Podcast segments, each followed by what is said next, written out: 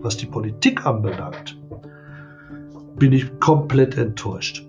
Seit wir uns im Krisenmodus befinden, seit 2020, wird wirklich ungeheuer Geld rausgehauen mit Wumms und Doppelwumms. Und äh, das meiste ging wirklich an Wohlhabende.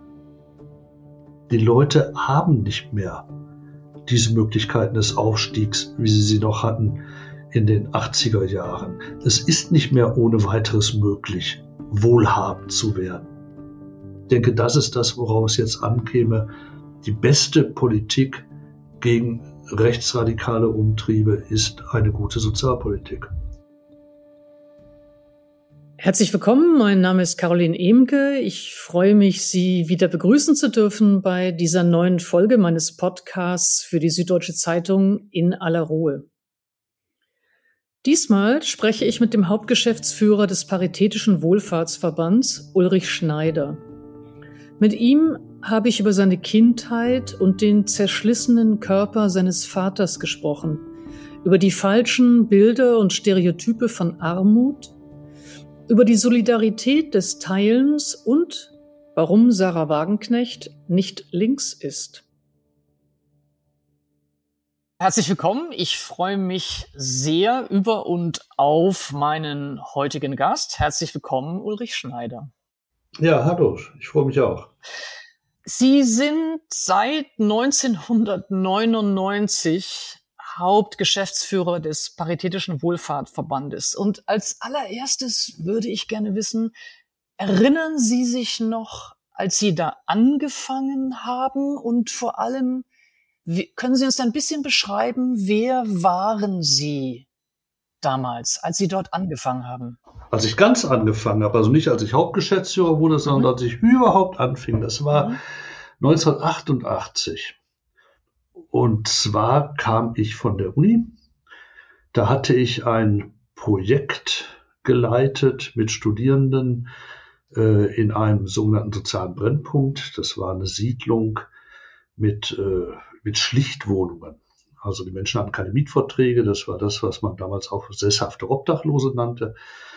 Und wer dort wohnte, das waren vor allen Dingen Sinti und Roma mit ihren Familien, die hatten alle extrem wenig Geld. Wo war das? Können Sie sagen, in welchem? In der Stadt Münster, wo ich auch studiert hatte vorher. Naja, und da habe ich dieses Projekt ein paar Jahre geleitet, war sehr aktiv auch beim Kinderschutzbund und ähnliches. Und dann wurde ich halt äh, gefragt und von meinem damaligen Professor, bei dem ich auch promoviert hatte, ob ich ihm folgen würde zum Paritätischen nach Frankfurt am Main.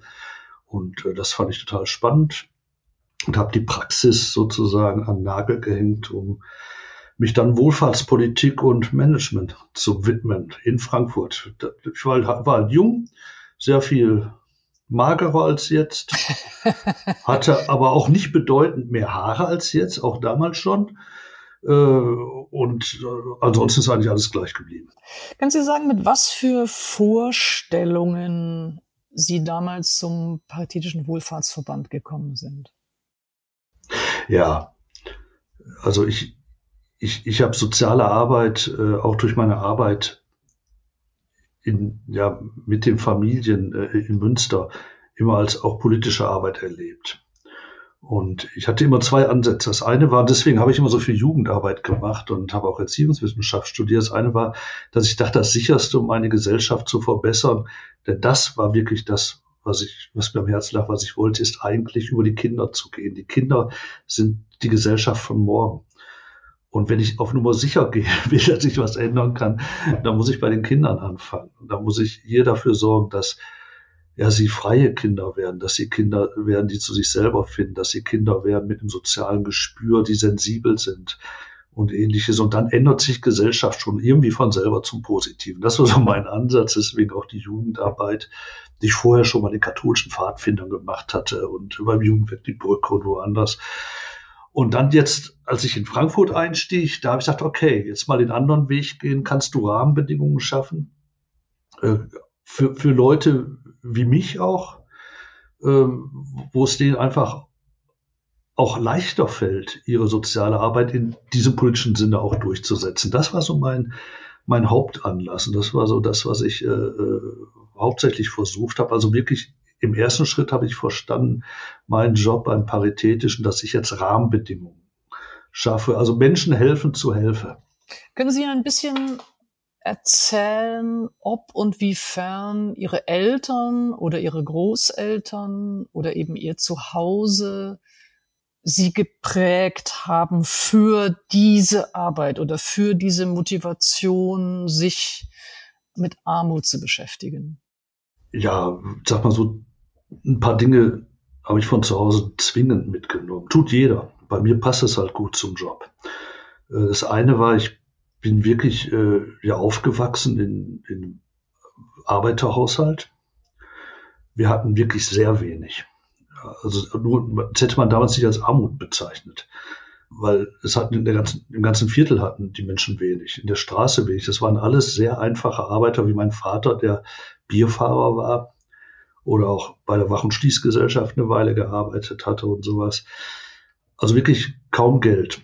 Können Sie das mal sozusagen beschreiben, wie der Alltag aussah, wenn Sie sagen, wir hatten der, wenig, ja, wir hatten wenig, ist ja, ja sozusagen. Der Alltag eines Arbeiterkindes, also ich werde ja häufig mal nachfragen, was macht eigentlich so eine Arbeiterkindheit, Jugend aus? Enge. Es ist alles eng. Und alles ist klein. Wir haben die ersten Jahre, bis ich so 13, 14 war, haben wir auf, ähm, ne, ganz, am Anfang haben wir so in einer zweieinhalb Zimmerwohnung gewohnt, also meine Schwester, ich, meine Eltern. Da war Wohnzimmer, Schlafzimmer, eine winzige Küche, wo auch kein Tisch reinpasste und eine Dusche. Und da haben wir Jahre gewohnt. Ähm, und äh, es, es war einfach klein. Und dann sind wir umgezogen in eine ein, eine Wohnung, wo ein Zimmer mehr war, so dass meine Schwester schon mal wenigstens ein eigenes Zimmer hatte, musste ja auch sein, sie wurde dann jugendlich. Und, ähm, und, und ich selber musste dann immer nachts vom elterlichen Ehebett umziehen äh, ins Wohnzimmer auf die Couch, wenn meine Eltern ins Bett gingen. Also es war alles eng. Und die, die, die, die Arbeiter, die hatten ja auch alle, die meisten hatten Schichtarbeit. Das heißt, äh, also eines war klar, irgendjemand hatte immer Nachtschicht im Haus. Und man musste immer ruhig sein, man musste immer raus, immer draußen spielen. Und, und, und, und das ist so etwas, glaube ich, was uns alle sehr stark geprägt hat in vielerlei Hinsicht. Einmal mit der Enge klarzukommen. Enge braucht sehr viel Solidarität. Enge braucht sehr viel Rücksichtnahme aufeinander. Enge heißt auch, dass man ja in Kauf nimmt, dass etwas sehr unbequem ist. Zum Beispiel das nächtliche Umziehen auf dem Sofa, das prägt und das andere sicherlich, dass man genügsam wird. Dass man also wirklich sich bescheidet mit, mit Dingen, die man eben hat und sieht, dass man andere Dinge halt nicht hat. Punkt, ist so. Können Sie sagen, was von dieser Prägung Sie in sich oder an sich heute noch erkennen? Einmal glaube ich, dass ich mir bewahrt habe, mit offenen Augen durch die Gesellschaft zu gehen. Also ich, ich, ich bin sensibel für Lebenssituationen, glaube ich. Im Viertel. Wenn ich auf einer Elternversammlung war in der Schule, als meine Kinder noch zur Schule gingen, dass ich glaube ich schon sah, wo, wo Leuten der Schuh drückte, selbst dann, wenn sie es nicht offen aussprachen. Wo ich auch genug Fantasie hatte, wie schwierig für viele der Alltag ist. Viel schwieriger als für mich. Äh, und, und ich glaube, das halten wir bewahrt. Und ein zweites, ich war als Jugendlicher ziemlich wütend ähm, über die Art und Weise, ja, wie man mit Vater umgegangen ist. Der, äh, man muss überlegen, mein Vater war äh, Geburtsjahr 1915, er ist also im Kaiserreich geboren. Dann hat er, dann hat er englische Krankheit gehabt durch Mangelernährung nach dem Krieg ähm, er hat eine Lehre gemacht als äh, Bildereinrahmer und Buchbinder. Nach der Lehre kam der Arbeitsdienst, nach dem Arbeitsdienst kam äh, die Wehrmacht und er kam als einer der ganz späten Russlandheimkehrer wieder. Und also erst im Jahre äh, 52 oder so. Hat er darüber spät. gesprochen? Ganz wenig, ungeheuer wenig. Zu Hause war Krieg kein Thema. Er hat ähm, er hat kein, also er hat mir verboten, zum Beispiel auf dem Rummelplatz an eine Schießbude zu gehen. Ohne Begründung. Ja. Und, äh, äh, und das schwebte dann so im Raum. Und äh, er hat gelegentlich mal wirklich Anekdoten erzählt, wie man an der Front, wie die zusammen mit den Russen Weihnachten gefeiert haben oder ähnliches. Aber ansonsten wollte er darüber wenig sprechen, auch über die Gefangenschaft. Diese langen Jahre in der Gefangenschaft hat er gelegentlich Dinge berichtet. Äh, sein Spruch immer zum Beispiel, die Russen hatten noch weniger zu fressen als wir. Und äh, waren keine schlechten Menschen und sowas. Das, das kam dann schon mal. Aber ansonsten, er hat keinerlei Details, äh, wollte er nicht berichten. Und ich war auch keiner, der dann sagte, jetzt äh, quält sie immer mit Fragen, die er gar nicht hören will. Darf ich fragen, Sie haben kurz zuvor gesagt, dass Sie ein Gefühl für Lebenssituationen ja. haben oder dass Sie auch ein Gespür haben, wie es Menschen geht, auch wenn sie nicht unbedingt selber über die Nöte sprechen. Ist das eine der Folgen von einem Vater, der über bestimmte Dinge nicht sprach? Hängt damit zusammen. Mein Vater, äh, der war wirklich so, so, so ein Arbeitertyp. Mein Vater war immer stolz. Der hätte in der Hundehütte leben können mit uns. Dann wäre er auch immer stolz gewesen auf seine Hundehütte. Also ist so ein Typ gewesen. Der, so, also ich bin, wir haben was erreicht, ich sorge für meine Familie. Die haben alle genug, kommen klar. Und äh, ich bin jemand, der noch nie in seinem Leben einen Tag krank war auf der Arbeit. So in die Richtung ging das. Hat er auch von uns verlangt. Also unter dem Motto immer, Junge, du kannst machen, was du willst, kannst auch saufen, wie du willst, aber wie, du kommst morgens aus dem Bett. Das waren so seine Prinzipien. Also war mein Vater allerdings auch. Also sozusagen, also in dem Moment, in, äh, in dem äh, man irgendwie als, als krank sozusagen äh, da niederlag, das war Kategorie das war Schlappi. Nicht, ne? das, nee, das war, ja. das war gar nicht. Ja, und ich glaube aber, da, daher kommt das mit ein bisschen klar, dass man auch, ohne dass Leute wirklich endlos lang über ihre Situation jetzt berichten, dass man einfach ein Gefühl dafür entwickelt, selbst wenn einer den, seinen Stolz vor sich herträgt wenn es ihm eigentlich gar nicht so gut geht. Und das spielt da schon rein. Aber der Wut, die Wut, die ich eigentlich hatte, war, wie man dann nach dem Krieg mit ihm umgeht. Dann kommt jemand an und äh, ja, Deutschland war schon verteilt, kann man ja fast sagen. Dann kriegt er noch einen Job als Bierfahrer und, und Wachungsschließgesellschaft. So wenig Geld, dass er wirklich zwei Jobs wahrnehmen musste, kaum zum Schlafen kam. Dann später äh, Maschinist in dem Klärwerk ähm, und wirklich kaputt malocht, sehr frühzeitig gestorben. Er hat nicht mal die Rente erreicht dann. Äh, und, das, und das hat mich schon unheimlich wütend gemacht. Das, das ist doch alles nicht gerecht. Wie, wie ja, Leute einfach zerschlissen werden. Zerschlissen werden, äh, erst für, für Nazi-Deutschland und nach dem Nazi-Deutschland für ein angebliches Wirtschaftswunder, von dem wirklich nicht alle was hatten. Und ich glaube, auch das habe ich in meiner Arbeit so als, sagen wir, als Grundeinsicht mitgenommen. Und äh, das ist so ein Punkt, der mich nach wie vor motivational trägt. Und können Sie sagen, wie Ihre Mutter, ob es Dinge hm. gab, die Sie, die sozusagen aus der mütterlichen Seite Sie. Oh ja. Haben? Oh, die ja, wie? Ähm, das ja, kann man jetzt nicht sehen im Radio, aber Sie strahlen auf jeden Fall. Die, also die war wirklich äh, radikal katholisch. Also sowas kann man sich gar nicht vorstellen. Was Absolut. heißt denn radikal katholisch, muss ich mal jetzt fragen. Ja gut, äh, äh, keine konnte schneller den Rosenkranz beten. Sie war Lucky Luke des Rosenkranzes sozusagen. Und äh, war so stets in der Kirche und engagiert. Bei Legium Mariae war das äh, äh also eine, eine Gruppe, die Marienverehrung besonders betreibt. Ja, sie, sie, sie, sie kam äh, aus dem sogenannten Sudeten, Deutschland ohnehin sehr katholisch geprägt, war damals Flüchtling, kam dann ins Ruhrgebiet äh, und die, die passte gar nicht so richtig ins Ruhrgebiet. Die hat tatsächlich freitags äh, Mehlspeisen gemacht, während mein Vater Buletten wollte. Der Kompromiss bestand dann äh, in irgendwelchen gehacktes Knödeln ähm, und, und dann halt dieses sehr katholische. War, waren im Ruhrgebiet alle, also irgendwie so, aber, aber sie war wirklich sehr aktiv auch. Und sie hatte dafür gesorgt, dass ich in die Messdienerrunde reinkam, dass ich Pfadfinder wurde äh, und all das. Äh, und und äh, ich habe, meine Jugend war sehr stark mit der katholischen Kirche verflochten. Und hat sie das gequält oder hat sie das erfüllt oder Beides. hat sie das gestört? Ah. Beides. Also äh, einerseits hat mir diese katholische Kirche unheimlich viel gebracht. Ich habe zum Beispiel damals dem Kaplan, der die Jugendarbeit machte, unheimlich viel zu verdanken. Der, der mich förderte, äh, guckte auch äh, mit meiner Mutter zusammen, dass ich aufs Gymnasium kam.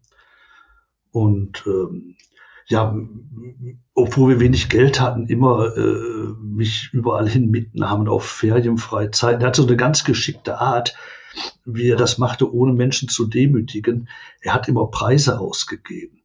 Für? Ja, denn so war dann zum Beispiel aus unerfindlichen Gründen Messdiener des Jahres und dann konnte ich mit auf die Sommerfreizeit als Sie waren Preis. Messdiener des Jahres? Ja, oder Pfadfinder okay. oder Pfadfinder des Monats. Und mir ist irgendwann aufgefallen, hier rennen ja nur Preisträger rum.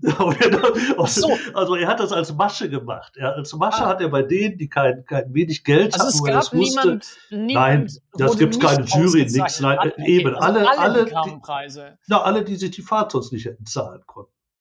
Also die wurden auf diese Art und Weise einer sehr würdevollen Art mitgenommen. Und den Eltern musste man halt nicht erzählen, hören Sie mal, ich habe den Eindruck, Sie haben überhaupt kein Geld, aber ich spendiere Ihrem Sohn eine Fahrt. Sondern den Eltern konnte man sagen, seien Sie stolz auf Ihren Sohn. Der ist jetzt Messdiener des Jahres oder sonst was. Und der darf deshalb umsonst mitfahren. Das war ein, also da habe ich auch sehr viel von diesem Menschen in Jugendarbeit gelernt.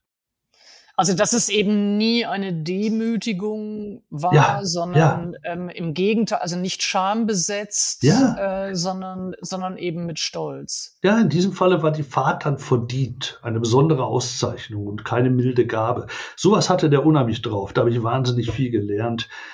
Was beklemmend war für mich an der katholischen Kirche, das, was wahrscheinlich für viele beklemmend war, dieser ganze moralische Druck, der auch gleichzeitig aufgebaut wurde mit dem Beichten gehen und immer grübeln, was man für ein schlechter Mensch doch eigentlich sei, obwohl man den Eindruck hatte, so schlecht bin ich ja gar nicht. Aber man bekam ja in dieser Zeit noch Listen, welche Sünden man theoretisch begangen haben könnte. Und das musste man ordentlich durchgehen, um auch nichts zu vergessen. Und dann wurde ja gesündigt in Gedanken, Worten und Werken und Gedanken, oh Gott, also ich hätte den einen oder anderen Pastor den ganzen Tag im Beistuhl beschäftigen können. Und, und das hat, das fand ich schon bedrückend. Diese, diese moralische Keule, die da immer geschwungen wurde, dieses, mit der Erbsünde schon hat mich als Kind unheimlich erschreckt. Äh, wie ich, bin schuldig, obwohl, obwohl, obwohl ich doch äh, noch gar nichts gemacht habe. Also dieser ganze Repressionsapparat, den fand ich äh, schlimm.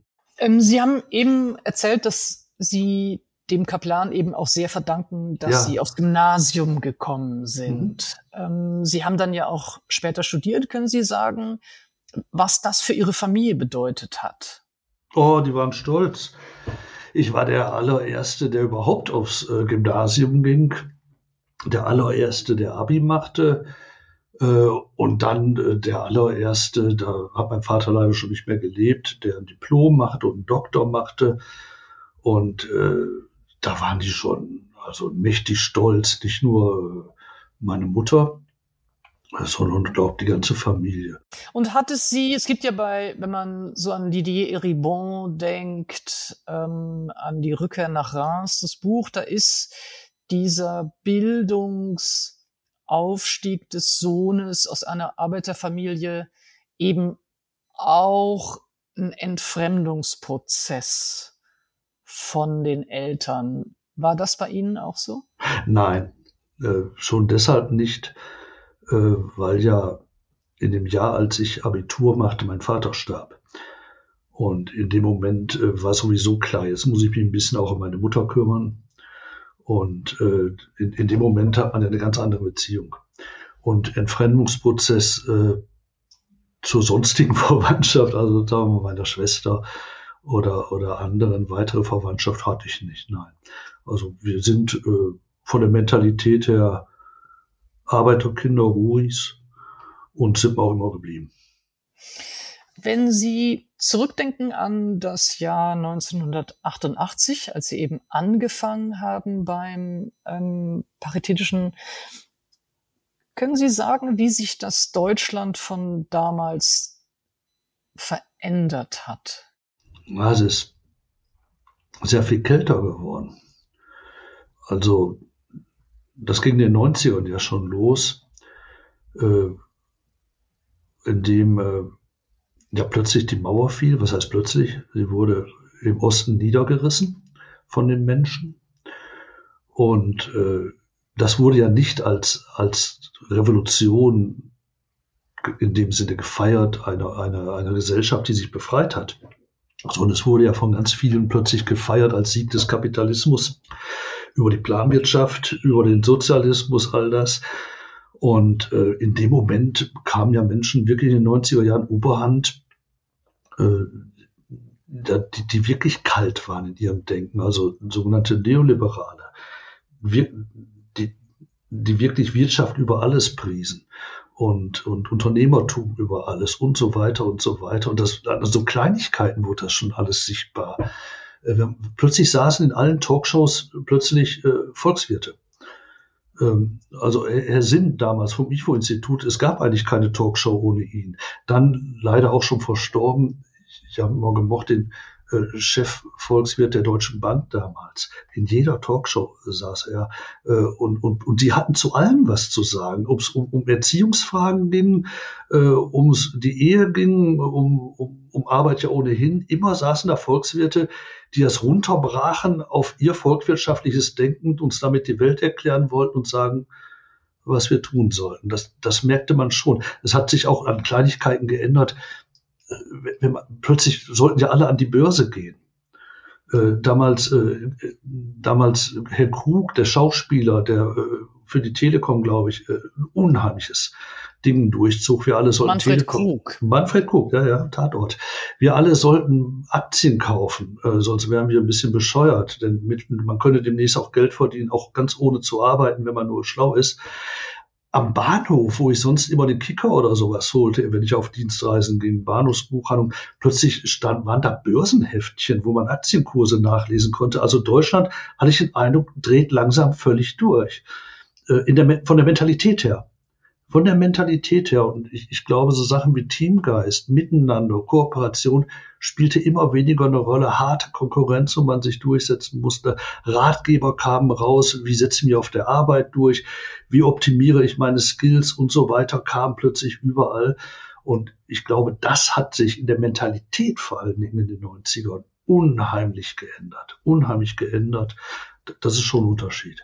Haben Sie in den 90er Jahren ähm, diese Zäsur auch äh, empfunden als eine, die eben auch das Nationale auf einmal oder das, das Nationalistische normalisiert hat, die migrantische Biografien und Perspektiven zurückgedrängt hat. Haben Sie das damals empfunden oder erst also sozusagen den, nachträglich?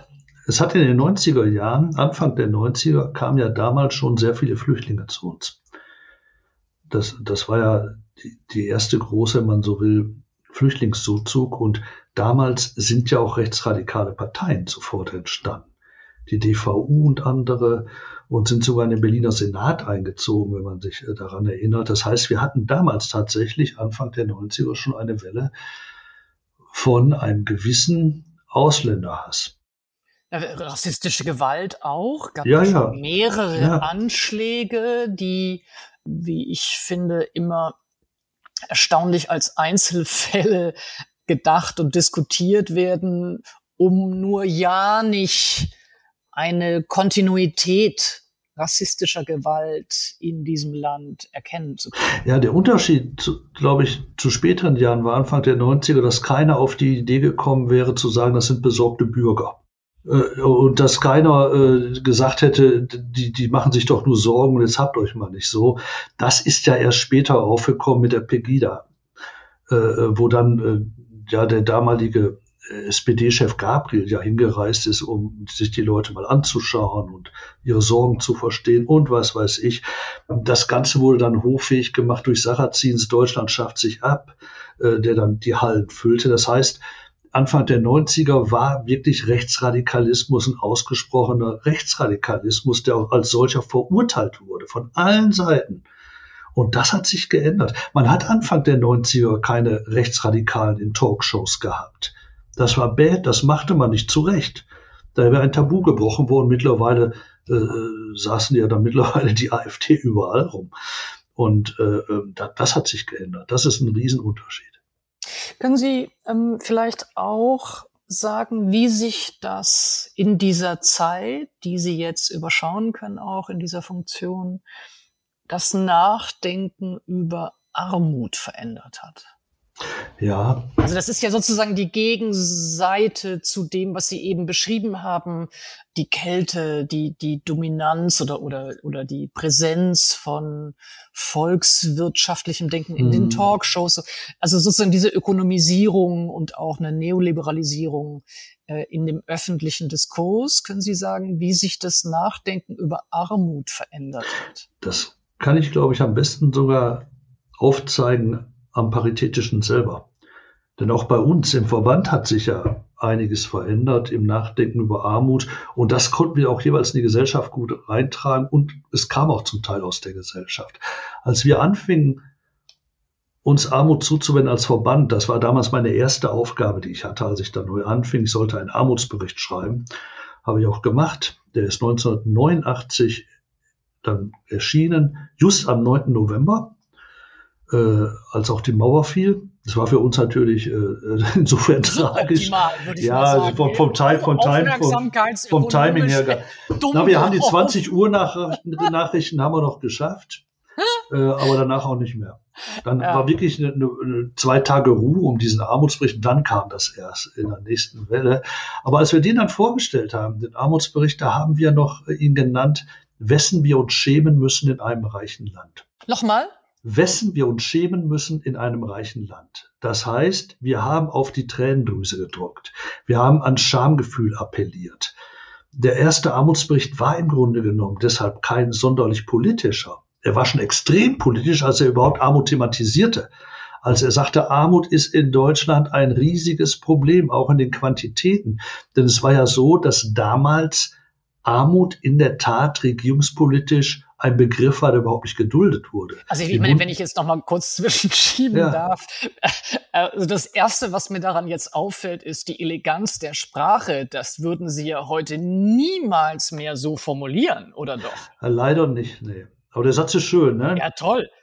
Nee, ich musste nachfragen, haben Sie das wirklich gerade gesagt? Also, ja, klar. Also das, also das erste wäre jetzt sozusagen mit was für überhaupt einer Sprache man Slogans machen konnte, aber, aber sie wollten jetzt erstmal was anderes betonen. Sie wollten erstmal sagen, woran sie appelliert haben. Ja. Das ist das Erste. Und, und der, der, der Punkt war, weil der Armut geleugnet wurde zu dem Zeitpunkt 89. Es gab politisch keine Armut. Öffentliche Bekundungen der Bundesregierung sagten, Armut ist ein Problem der Dunkelziffer. Es sind die Menschen, die Sozialhilfe nicht in Anspruch nehmen. Ansonsten verhindert Sozialhilfe Armut. Das hat sich natürlich geändert. Heute weiß jeder, Hartz IV ist Armut. Und diese Erkenntnis konnten wir auch durchdrücken. Und da glaube ich, da würde nicht mal mehr ein Arbeitsminister. Da würden nicht mal mehr die Sozialdemokraten widersprechen. Nicht mal mehr für die, genau, nicht mal mehr der Arbeitsminister würde widersprechen. Das ist einfach so. Aber damals eben, wie gesagt, der Diskurs wurde moralisch geführt. Und das hat sich erst später geändert, dass man nämlich feststellte, Moment, wir müssen auch ein paar Systemfragen ansprechen.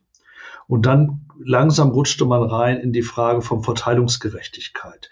Langsam rutschte man rein in die Fragen von Steuerpolitik, von Finanzpolitik und langsam rutschte man auch rein ja in sowas wie Klassengegensätze in der Diskussion.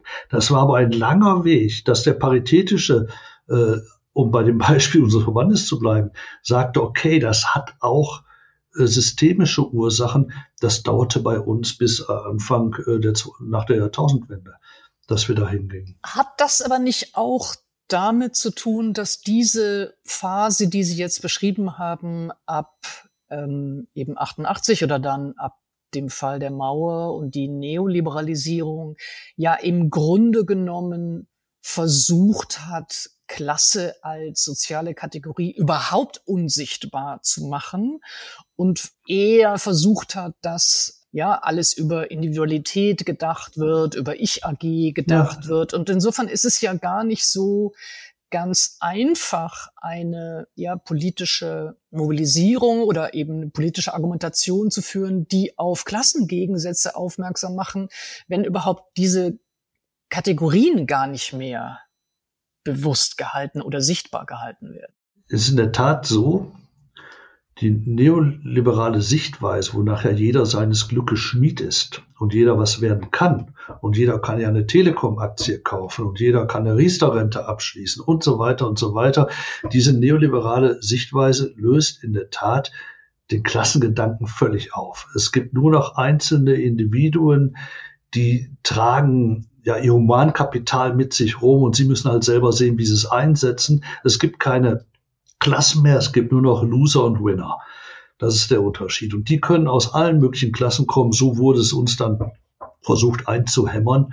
Und das hat es in der Tat schwierig gemacht, überhaupt noch Menschen zu mobilisieren und einen vernünftigen Diskurs zu führen. Doch auch hier ist die Situation wieder gekippt, weil sich ja über die Laufe der Jahre und Jahrzehnte gezeigt hat, äh, falsch. Die Leute haben nicht mehr diese Möglichkeiten des Aufstiegs, wie sie sie noch hatten in den 80er Jahren. Es ist nicht mehr ohne weiteres möglich, wohlhabend zu werden. Heute weiß jeder, jemand, der nicht Kapital mitbringt, kann kein Haus sich mehr kaufen in einer Großstadt oder geschweige oder auch nur eine Wohnung. Jeder, der nicht wirklich geerbt hat, wird nicht mehr reich werden können. Es sind die Ausnahmen, die uns da vorgehalten werden. Das hat sich durchgesetzt und ist noch weiter gekommen. Wir haben ja mittlerweile auch die Situation, dass nicht mal mehr jeder in Großstädten sich eine würdige Wohnung anmieten kann. Das heißt, diese Ideologie, es gibt nur Loser und Winner, die hat sich mittlerweile selber entlarvt.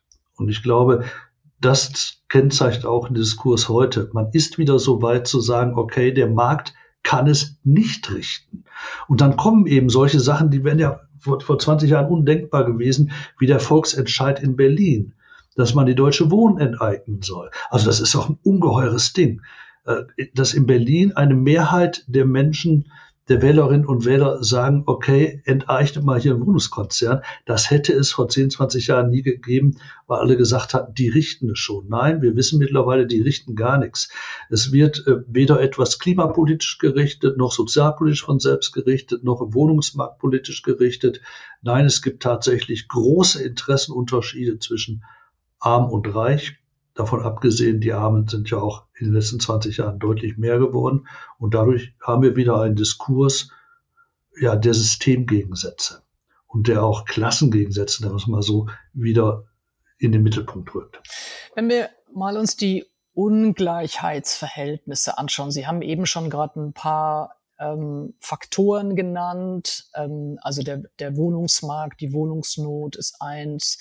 Das Wohlstand oder Vermögen eben kaum mehr alleine durch eigene Leistung, durch eigene Arbeit oder sehr viel weniger aufgebaut werden können, sondern dass wir jetzt auch gerade in so einer Erbschaftswelle leben, also dass die ähm, Faktoren, die die Ungleichheit in Deutschland verdienen, sehr, sehr stark durch Erbschaften bestimmt sind und dass diese Ungleichheit durch Erbschaften auch wächst, exponentiell wächst. Ähm, und da würde ich gerne nachfragen wollen, inwiefern Ungleichheit eben nicht nur eine ökonomische Unwucht oder eben eine ökonomische Ungerechtigkeit ist, sondern ein demokratisches Problem. ja, dazu muss ich erstmal eine Lanze, äh, wird es jetzt vielleicht überraschen, für die Ungleichheit brechen. Ungleichheit ist an sich was Schönes. Also wie, wie langweilig wäre diese Welt, wenn sie voller Gleichheit wäre. Und äh, ich, ich selber bin ja seit Jahrzehnten beim Paritätischen Wohlfahrtsverband der Vielfalt und Offenheit äh, ja, aber da meinen Sie jetzt propagiert. kulturelle Vielfalt, ja, meinen Sie kulturelle Ungleichheit, auch, auch eine, Lebensformen oder aber Sie meinen jetzt nicht unbedingt ökonomische Ungleichheit. Auch die ökonomische Ungleichheit kann sinnvoll sein. Also wenn, wenn jemand sagt, Freunde, ich bin ein bescheidener Mensch, ich lebe wie Diogenes in der Tonne und ich bin so glücklich und Besitz macht unglücklich. Und deswegen nehme ich meinen Lebensstil so, wie er ist. Dann ist das eine wunderbare Sache. Wenn jemand Bettelmönch werden will, dann soll er Bettelmönch werden.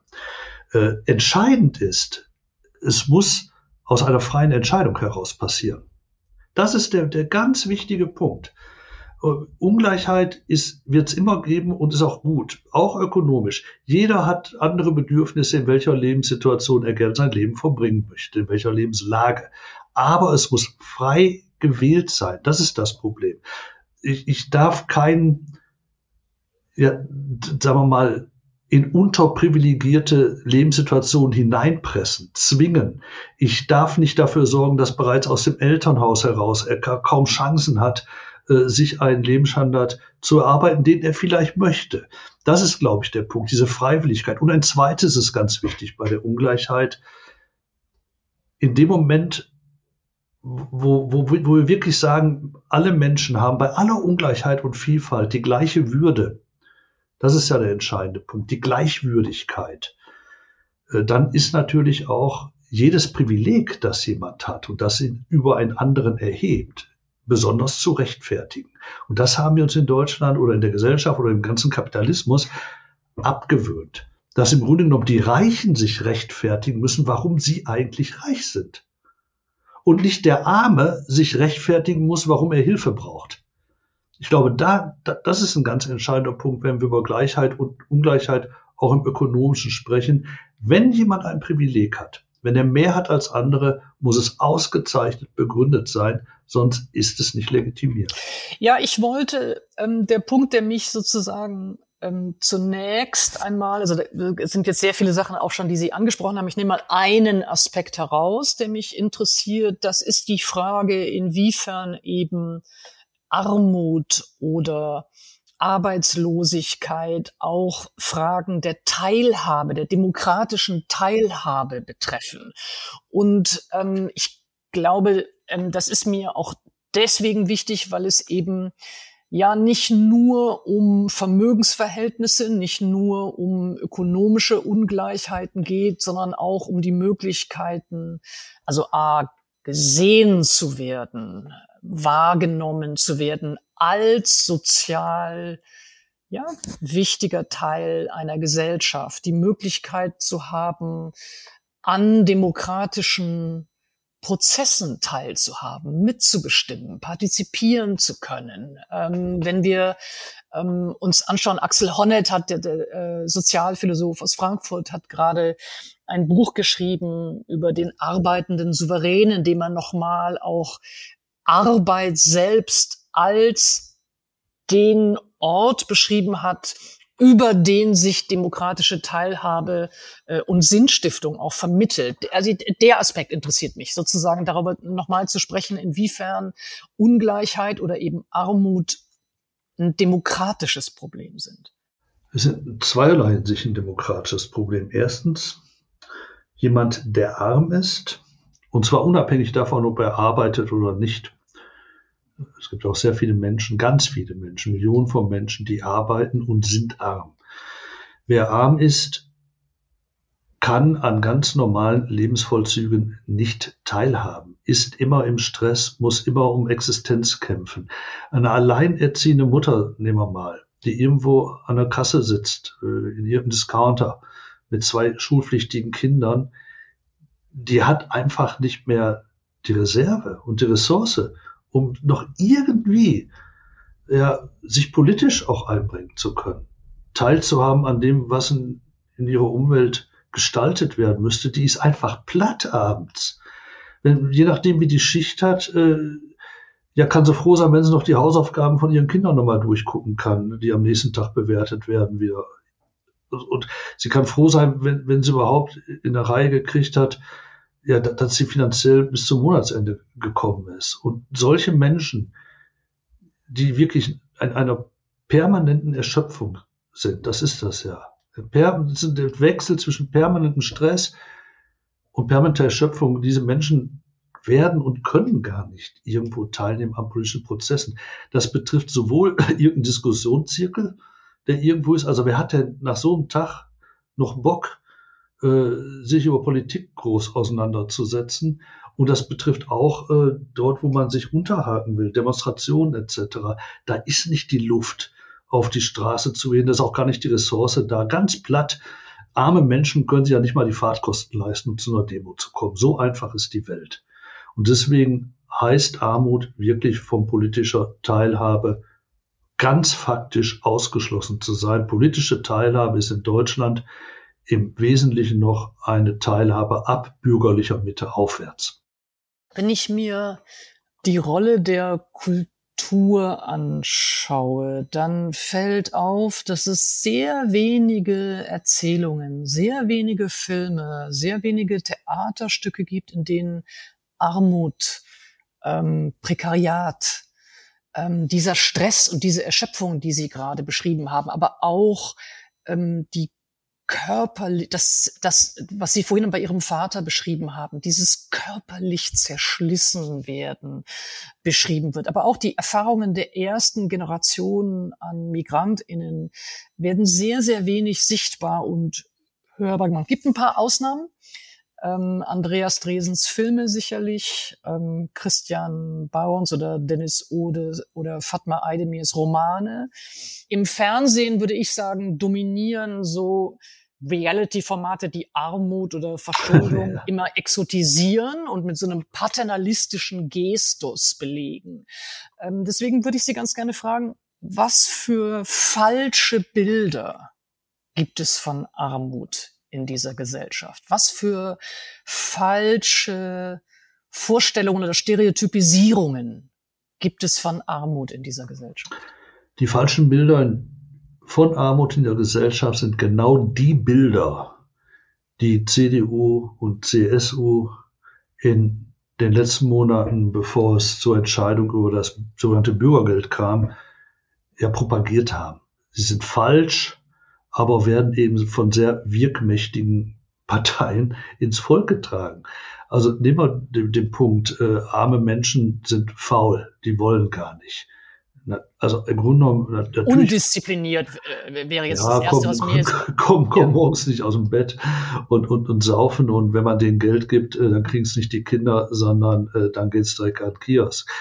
Alles Unsinn jeder, nicht nur hier Sozialarbeiter weiß das, sondern im Grunde genommen ist es ja auch wissenschaftlich unterlegt und sogar Herr Merz äh, und Herr Söder werden das gewusst haben. Sie wissen, dass die meisten Armen arbeiten. Wenn man sich die Population der Armen anschaut, diese 14,3 Millionen Menschen, die das derzeit sind, ein Drittel davon sind erwerbstätig und ein Drittel davon sind Rentnerinnen und Rentner. Das heißt, äh, nur ein weiteres Drittel ist arbeitssuchend von den Armen. Das heißt, nur ein kleinerer Teil ist wirklich arbeitslos. Wenn ich mir anschaue, dass wir in Hartz IV fast eine Million Erwerbstätige haben, die Hälfte davon etwa alleinerziehende Mütter, dann kann man, dann ist es ja wirklich grotesk zu sagen, diese Menschen seien faul, diese Menschen wollen nicht, die gehen arbeiten und kümmern sich um ihre Kinder, obwohl sie am Ende vielleicht nur 200, 300 Euro mehr in der Tasche haben, als wenn sie nicht arbeiten würden. Und äh, also die Stereotype, die, die da ganz bewusst, ganz bewusst geschürt werden, um eine Bevölkerung zu entsolidarisieren mit den Armen, also die, die sind wirklich äh, haarsträubend, haarsträubend. Aber es ist kein Zufall, es wird propagiert und äh, es darf zu besten Sendezeiten über den Ether gehen. Ähm, ich würde ganz gerne auf die genaue Sozialstruktur und auch die regionale Struktur von Armut in Deutschland kommen. Sie haben ja jüngst den, den Armutsbericht 2023 mhm. veröffentlicht. Ich würde ganz gerne vorher nur noch in ähnlicher Richtung fragen. Der Paritätische Wohlfahrtsverband hat sich ja mit besonderem Einsatz dem Thema Armutsbekämpfung gewidmet und das auch in der Öffentlichkeit immer wieder stark, äh, stark gemacht und, und, und platziert. Was sind die Gründe, warum wir in diesem Land mit Armutsbekämpfung ja, so schlecht vorankommen? Das sind Egoismen. Das sind einfach Egoismen. also, Wessen Egoismen? Derer, die nicht arm sind. Äh, Armut zu bekämpfen ist ja nun nicht so schwierig. Äh, man müsste einfach nur teilen. Also wenn alle genug Geld hätten, gäbe es keine Armut. So einfach ist die Welt. Wir haben mal ausgerechnet, dass eine armutsverhindernde Erhöhung von Hartz IV ja so rund 16 Milliarden kosten würde. Und dann sind ein paar steuerliche Effekte drauf. Sie sind so bei knapp über 20 Milliarden. Das ist etwa das Geld, was wir für die letzte Steuersenkung hingelegt haben. Also die sogenannte Abbau der, der kalten Progression kostet im Jahr 18 Milliarden Euro. Und davon geht nun mal zwei Drittel direkt an das ein Drittel Bestverdienende. Das ist die Situation. Warum? Weil dabei hier besonderer Wert darauf gelegt wird, dass diese Bestverdienenden noch besser verdienen. Und das nenne ich einen Egoismus. Wenn ich mir anschaue, dass wir 400 Milliarden Euro pro Jahr, 400 Milliarden vererben, aber wir lediglich 8 Milliarden Euro Erbschaftssteuer kassieren, also zwei Prozent, zwei Prozent, dann hängt das damit zusammen, dass hier insbesondere die angeblichen, wie sie sich nennen, Familienunternehmen, Familie Quant vom BMW und andere durch die Gegend Ausnahmeregelungen. Ja, und, und dafür sorgen, dass in der Politik so viele Ausnahmeregelungen reingezogen werden bei Erbschaften, dass sie letztlich, wenn ich wirklich viel erbe, überhaupt keine Steuern zahlen. Und da sage ich mal, das ist Egoismus. Das ist, das ist wirklich insofern schon eine gewisse Gier, die da eine Rolle spielt. Anders kann ich es gar nicht nennen, weil sich ja bei den meisten, die abgeben könnten von ihrem Riesenvermögen und Einkommen, im Alltag ja gar nichts ändern würde. Überhaupt nichts. Da gibt es ja kein Butterbrot, auf das die Leute verzichten müssten, wenn sie etwas abgeben würden für andere Menschen. Wenn ich mir anschaue, dass immer wie eine Monstranz hierher tragen, dass Deutschland so wahnsinnig solidarisch sei, immerhin würden 47 Prozent spenden dann ist die Kehrseite, dass über die Hälfte gar nicht spendet. Das, das ist Realität. Die Mehrzahl der Deutschen hat offensichtlich das Portemonnaie zu. Und ich habe ja. neulich eine Studie gelesen, wonach sogar von den Höchstvermögenden, also mit wirklich sehr viel Millionen auf dem Konto, ein Drittel niemals spendet. Ja, wobei mir, ich finde den Punkt mit dem Spenden auch deswegen interessant, weil ich den Eindruck habe, dass es eine ungeheure Faszination mit Spenden, mit, äh, mit äh, Mäzenatentum, mit Philanthropie gibt. Äh, diejenigen, die da groß Mäzenaten oder Philanthropen sind, werden mit absoluter Faszination beschrieben und auch für was sie das Geld dann ausgeben und für welche Gemeinwohlorientierung oder für welche Projekte. Und gleichzeitig wird aber Steuern zu bezahlen oder eine Reform der Erbschaftssteuer hin zu einer progressiven Erbschaftssteuer oder eine äh, Vermögensteuer ähm, sonderbar dämonisiert. Also es ist das, das Steuern zu bezahlen eben nicht als einerseits auch ja dem dem Staat und der Gesellschaft Geld zu geben, das ja eine Infrastruktur schafft, die wiederum überhaupt die Voraussetzung mhm. erst sind dafür, dass man so ein Vermögen hat aufbauen können. Also da gibt's, finde ich, eine merkwürdige Diskrepanz zwischen dieser, ja, ich sage jetzt mal, emotionalisierten Rührung über Mäzenatentum und Philanthropie und einer gleichzeitigen Erstarrung oder Tabuisierung beim Thema Erbschaftssteuer. Naja, man muss ja auch schauen, bei, bei Mäzenatentum und ähnlichem, was, was machen die Menschen? Die, die spenden ja nicht in dem Sinne. Sie bauen sich Denkmäler. Ich war neulich, noch, ich, ich, ich, war neulich noch im Humboldt-Forum mal, habe mir das angeschaut und dann ist da zu schauen, wer da mit großen Beträgen äh, dafür den Wiederaufbau gesorgt hat, etc. Da sind Menschen, die halt ein großes Vermögen haben und die gerne sich ein Denkmal setzen wollen, die auch der Menschheit zeigen wollen, was sie für gute Menschen sind. Also anonym spenden die ja in der Regel nicht. Äh, und, äh, und das Gleiche ist beim Mäzenatentum. Man, man mit seinem Geld, auch wenn man mit Stiftungen agiert, ja erstmal noch eine gewisse Macht aus. Man hat es in der Hand, wer gefördert wird, was gefördert wird und was nicht. Eine große Stiftung hat es in der Hand, welche Wissenschaftler mit ihren Ergebnissen tatsächlich äh, große Öffentlichkeit erzielen, in Hochglanz äh, und so weiter und hat es in der Hand, welche Wissenschaftler dies nicht tun.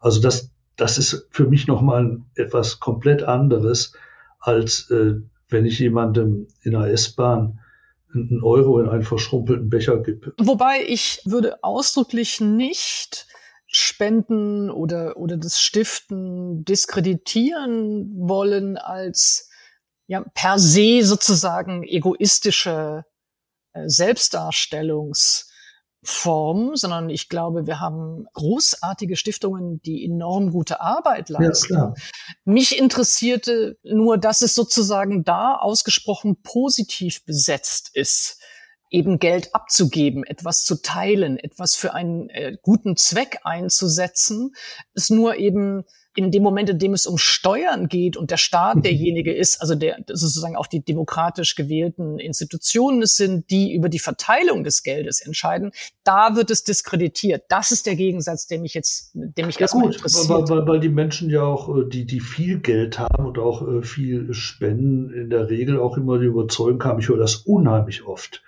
Der Staat kann ja ohnehin nicht mit Geld umgehen. Äh, das ist so ein Punkt. Und in der Tat, es ist ja so, die, die Menschen, die viel, sehr viel geben, Mäzenaten und andere, die, die wollen auch wirklich über ihre Wirkung bestimmen. Das können sie nicht mehr, wenn sie es dem Staat geben. Möglicherweise hat gar, gar kein, gar nicht jeder Spender Lust, dass plötzlich äh, seine Steuermittel, die er zahlen würde, eben zu großen Teil in Rüstung reingeht. Dass er vielleicht hat er auch überhaupt keine Lust, dass seine Steuermittel in großen Teilen auch in Armutsbekämpfung reingeht, weil er vielleicht eine völlig andere Einstellung dazu hat und sagt, die Armen sind ja selber schuld und ähnliches. Und das ist genau der Punkt.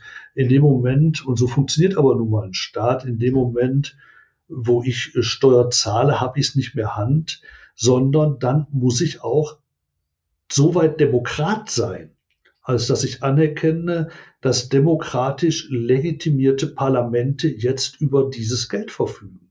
Und das fällt Menschen mit viel Geld und selber viel Macht, die auch bewohnt sind zu bestimmen, schon mal etwas schwerer als einem armen Schlucker.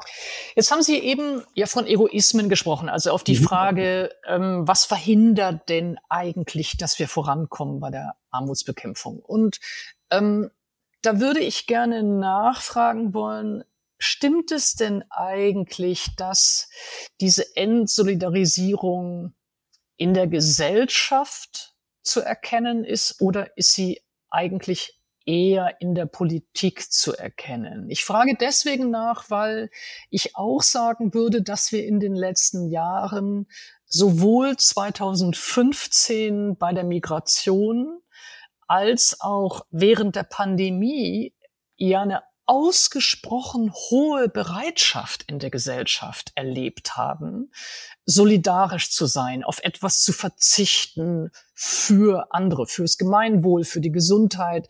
Es gab eine große, für mich wirklich auch mindestens im Anfang der Pandemie sehr berührende Art und Weise in der Öffentlichkeit über Verwundbarkeit zu sprechen, über Krankheit zu sprechen, über Verletzbarkeit zu sprechen. Und deswegen wäre meine Frage, ist es, ist die Gesellschaft vielleicht solidarischer, als die Politik ihr zutraut?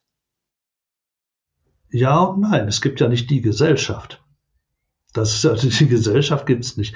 Wenn ich mir anschaue, wer Solidarität übt in dieser Gesellschaft und wer nicht, dann finde ich das zum Beispiel, ich will ein Beispiel nennen, immer wieder berührend, wenn ich hier in die Reinigung gehe und meine Anzüge abgibt, das ist auch gleichzeitig ein Schneider, türkischer Herkunft, und dann wundert mich mal, wie viele Leute da arbeiten. Da arbeitet dann noch irgendein Cousin. Wie, wie, wie, viele? Wie viele? da arbeitet noch irgendein Cousin und noch jemand und noch jemand.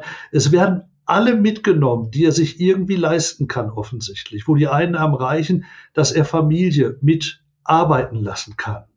Wenn ich mir anschaue, hier aus dem Bekanntenkreis, kleine Handwerksbetriebe, wie solidarisch hier die, ja, die, die Inhaber, die Meister mit ihren Gesellen umgehen. Dass also wirklich Leute so lange gehalten werden wie irgend möglich, dass man auch äh, ja auch in Kauf nimmt, wenn die mal nicht so können und ähnliches, dass man irgendwie durchschleppt, das ist wirklich gelebte Solidarität, die ich da unheimlich in vielen Ecken immer wieder antreffe. Ja gut, dann gibt's aber auch natürlich äh, auf dem gleichen Markt, in dieser gleichen Gesellschaft, knallhartes Managementtum. Du bringst es nicht mehr, dann weg. Und äh, meine Lebenserfahrung ist, das kann auch nur meine sein, vielleicht täusche ich mich da dass bei denen, die wenig haben oder die weniger haben, die Solidar das solidarische Miteinander deutlich ausgeprägter ist als bei denen, die also wirklich über außerordentlich viel verfügen. Und auch hier spielt der Begriff der Nähe, nicht Enge diesmal, sondern Nähe eine ganz große Rolle. Also wenn jemand hier im Grunewald in Berlin lebt, hinter großen Mauern, mit einem kleinen privaten Park fast, Swimmingpool und so weiter und so weiter, und dann mit seiner Limousine durch Berlin brettert, also auch keine S-Bahn und keine U-Bahn benutzt, dann ist da keine Nähe mehr zu einem anderen. Dann läuft Solidarität, wenn überhaupt, über Scheckbuch. Äh, wenn natürlich man in einem ganz normalen Stadtteil wohnt, in einem Mietshaus, wo man miteinander klarkommen muss, wo man auch die Nöte des anderen mitbekommt, wenn man halbwegs offene Augen hat, dann ist da auch erstmal der Nährboden gelegt, im Zweifelsfalle für so wunderbare Dinge wie solidarisches Miteinander auch in der Pandemie. Die Nähe zu einer alten Frau, die sich nicht mehr raustraut in der Pandemie und, und wo ich dann sage, Moment mal, die muss doch irgendwie auch an ihre Lebensmittel kommen. Und wo ich da mal anklinge und sage, soll ich was mitbringen? Ich gehe da gerade mal einkaufen. Die ist doch, die, die, die ist da bei Menschen, die auch wirklich räumlich nah sind. Bei jemandem, der nun mal alleine wohnt in einem großen Haus, der wird kaum eine alte Frau in der Nachbarschaft haben, wo er anklingelt und sagt, ich hole ihm mal eben was zu essen, weil die im Zweifelsfalle gar nicht kennt. Also das, das ist es einfach. Gesellschaft ist nicht Gesellschaft. Ich gebe ihm völlig recht. Wir haben ein großes solidarisches Potenzial. Es ist aber ungleich verteilt. Was die Politik anbelangt, bin ich komplett enttäuscht. Seit wir uns im Krisenmodus befinden, seit 2020 wird wirklich ungeheuer Geld rausgehauen mit Wumms und Doppelwumms. Und äh, das meiste ging wirklich an Wohlhabende. Wer, wer, profitiert denn am meisten vom Wegfall EEG-Umlage beim Strom? Die, die ohnehin die großen Stromrechnungen haben. Und das sind die in den Einfamilienhäusern, top ausgestattet mit allem. Wer profitiert denn jetzt im Moment am meisten, so wie die Gaspreisbremse gestrickt ist von der Gaspreisbremse? Die mit den hohen Verbräuchen äh, im Zweifelsfalle, die es sich ohnehin leisten können. Wer hat denn vom Tankrabatt äh, profitiert? Das waren die SUV-Fahrer, die ihr Auto aber auch nicht stehen lassen würden, wenn der Sprit mittlerweile drei Euro kosten würde. An die wirklich Bedürftigen, die Menschen in Hartz IV oder in Altersgrundsicherung, sind wirklich gerade mal Krumen ausgeteilt worden im Vergleich zu den Mengen, die da bewegt wurden. Und da bin ich komplett enttäuscht. Bei allen Entlastungsprogrammen, die wir bisher erlebt haben in der Pandemie, aber auch später bei den Preissteigerungen war es wirklich tief traurig, dass sie schlechterdings nicht solidarisch waren. Würden Sie sagen, es gibt, wenn wir jetzt äh, da anschließend also über die Politik sprechen, so was wie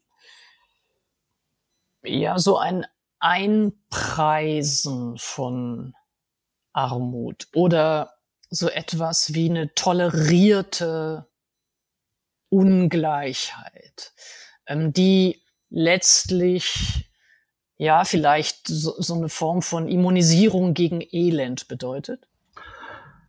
Ich würde nicht von tolerierter, ich würde von ignorierter Armut sprechen. Aber es ist ja nicht, dass sie nicht gewusst wird oder Na, nicht gekannt wird, sondern es ist ja eher so, also das, es, gibt das Wissen über Armut, es gibt das Wissen über äh, Verelendung, es gibt das Wissen über die Nöte, aber es wird nicht adressiert. Deswegen komme ich jetzt auf tolerierte Ungleichheit. Na, der, der, der Politikbetrieb, der läuft ja nun mal so, dass er in erster Linie politische Probleme löst und nicht unbedingt gesellschaftliche. Ein gesellschaftliches Problem muss erst in ein politisches überführt werden, damit man dann auch Politik ans Handeln bringt.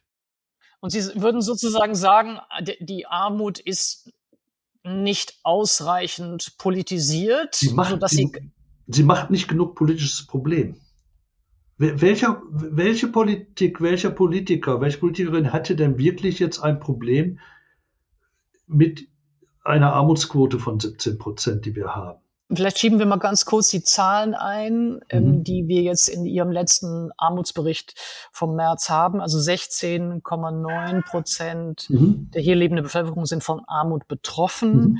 Ähm, um das mal in Zahlen, also absoluten Zahlen, es sind 14,1 Millionen Menschen müssen zu den Einkommensarmen ja. gezählt werden. Vielleicht können Sie auch noch ein bisschen was über die Sozialstruktur sagen und dann kehren wir mal zurück zu der Frage, wie das zum politischen okay. Problem werden kann. Aber nur, dass wir einmal so ein bisschen ähm, vielleicht die empirischen Daten einführen. Von, von Empirie ist vielleicht auch ganz wichtig diese äh, 14,1 Millionen Menschen, 16,9 äh, Prozent sind ein Höchstwert.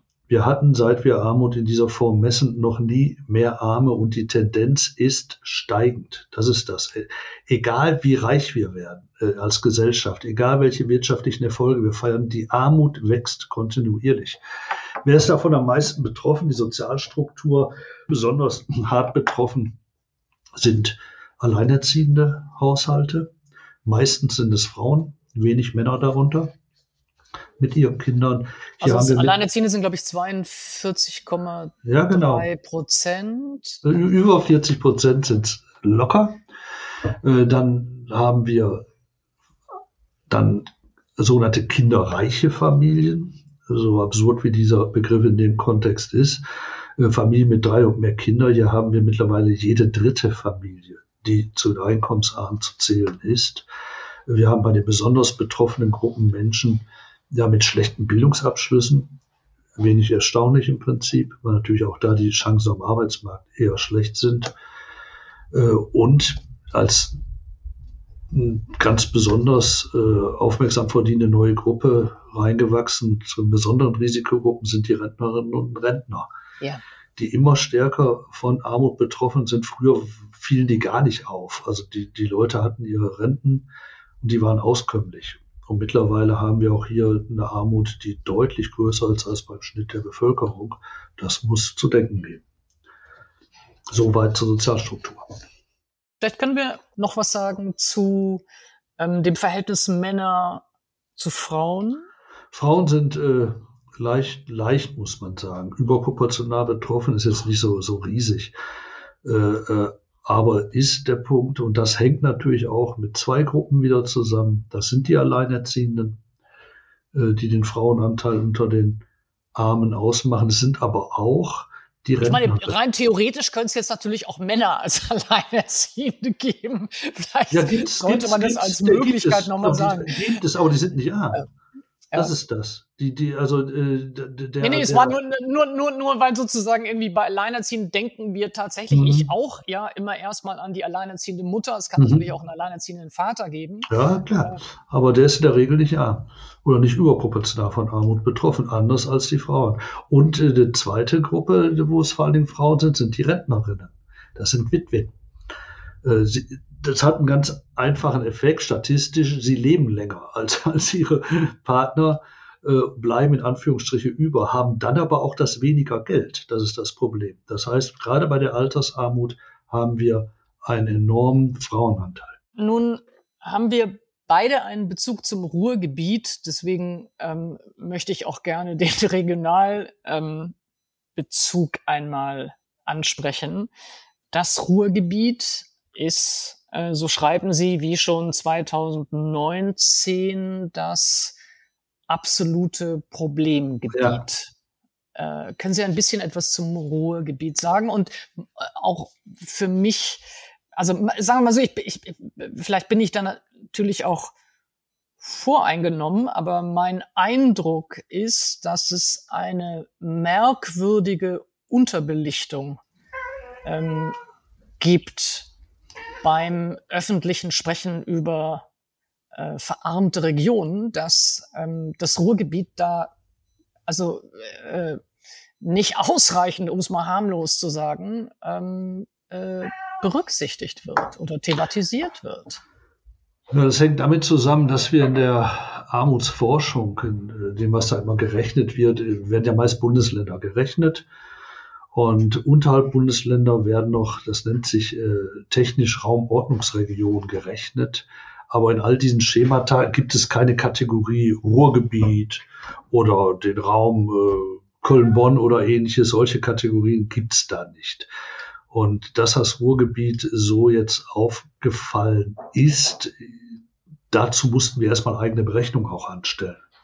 Weil wir haben schon gefragt, was ist da eigentlich los? Man sieht die Städte Dortmund, Gelsenkirchen und andere, wo die Armut wirklich wegschießt. Und da haben wir gesagt, Moment mal, was ist denn da eigentlich los? Und haben dann mal das gesamte Ruhrgebiet genommen, was deshalb so wichtig ist politisch, weil das der größte Ballungsraum ist, den wir in Deutschland haben.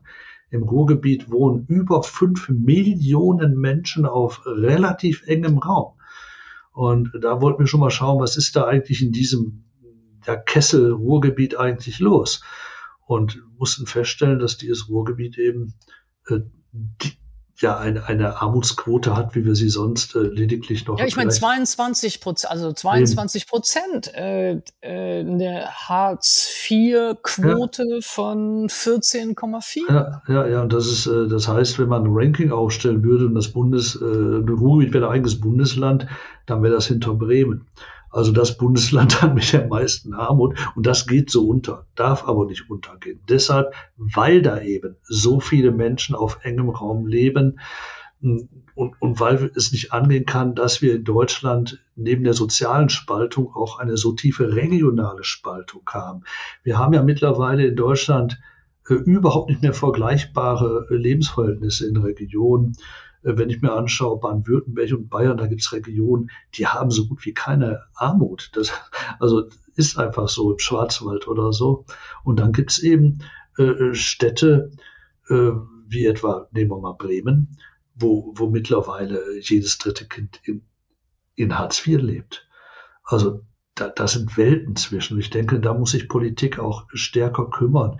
Wir müssen Lebensverhältnisse anpassen. Es macht doch überhaupt keinen Sinn, wenn wir immer Bundesmittel in die Region verteilen nach einem sogenannten Königsteiner Schlüssel, äh, wo dann, wenn man Laptops nimmt für Kinder im Hartz-IV-Bezug an Schulen, wo dann die meisten Laptops am Tegernsee landen und letztlich in Gelsenkirchen mal wieder, wieder alle in die Röhre gucken. Wir brauchen eine solidarische, auch hier brauchen wir Solidarität, eine solidarische äh, Politik für notleidende Kommunen. Und wenn wir feststellen, die sind nun mal im Ruhrgebiet, dann muss da auch Geld hinfließen. Und wenn jetzt diesen aktuellen Schlenker will ich mir erlauben, und wenn jetzt Söder schon wieder ankündigt, er will gegen den Bund-Länder-Finanzausgleich klagen, dann ist das einfach die Aufgabe von Solidarität in Deutschland.